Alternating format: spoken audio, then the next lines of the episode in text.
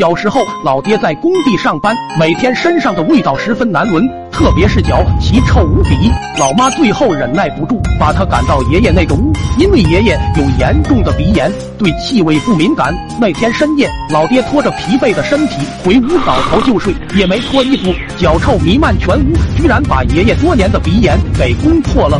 他睡梦中背上了头，满脑的青筋暴露，然后起来点起昏暗的油灯，寻找着气味来源，最后。在指引下，我爷爷眯着眼慢慢靠近，拿灯端详着老爹的脚。爷爷脸瞬间都绿了。忽然一股火苗窜出，老爹的脚居然着了。我爷爷也被这突如其来的火焰把胡子烧没了。过了好一会，老爹才嗷的一声跳了起来，看着熊熊火焰的左脚，急得直跺脚。紧接着用右脚赶忙去踩，不料右脚也瞬间燃起。老爹惊慌之下夺门而出，冲向不远的河边。我和老妈被吵闹声惊醒，当跑出门看时，漆黑的夜晚，只见两团火焰贴着地面飞驰而去，并伴随着一阵阵寒意刺骨的鬼叫声。那是正值秋后，地里全是干燥的玉米叶。只见老爹所过之处，通通燃烧了起来，远远望去就像一条火龙。等到了第二天，俺去上学，就看见河边都是人，走近后才发现河面上飘满了各种鱼。村民一阵议论纷纷，都带着一丝敬畏地说：“我昨天也看到了，那神仙脚踩风火轮，直接消失在水里，然后这些鱼就飘了上来。”他们纷纷猜测这是神仙捕获的鱼儿，凡人不能用的。我放学回家后，把这事告诉了爹，谁成想他趁夜色把鱼儿拾回家做成了酱。接着老爹就分析这里的情况，为什么一进去河里鱼会飘上来？于是爷俩又去了河边。等当他把脚伸进河里后，才恍然大悟。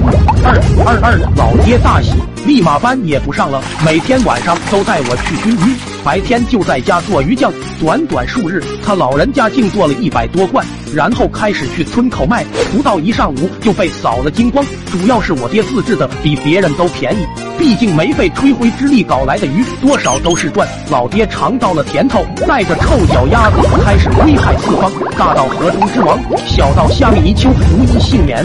最后我爹还给分了类，虾酱、鲤鱼酱、鲶鱼酱等等，样式越来越多，河里的鱼虾却越来越少，导致许多钓鱼佬都经常空手而归。随着时间推移，Música 村里的河流已经不满足老爹了，他要去邻村进军。那里的水源还没有被污染，里面的鱼儿还没有产生噩梦。在刚准备动身的时候，家里却被围了个水泄不通。许多村民都嚷嚷着要见我爹讨个说法。老爹不明觉厉，走出了屋，大手一挥道：“乡亲们，我知道你们急着买鱼酱，但是俺已经没有货了。这几天你们忍忍，货源马上就来喽。”村民听完都炸了，纷纷骂我爹道：“买你妹的鱼酱！老子吃完后，妈蛋的胃里现在查出了脚气，是怎么回事啊？”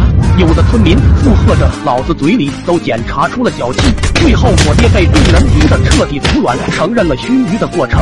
村民听完后全疯了，要不是我妈说好话死命拦着，那天我爹就得交代了。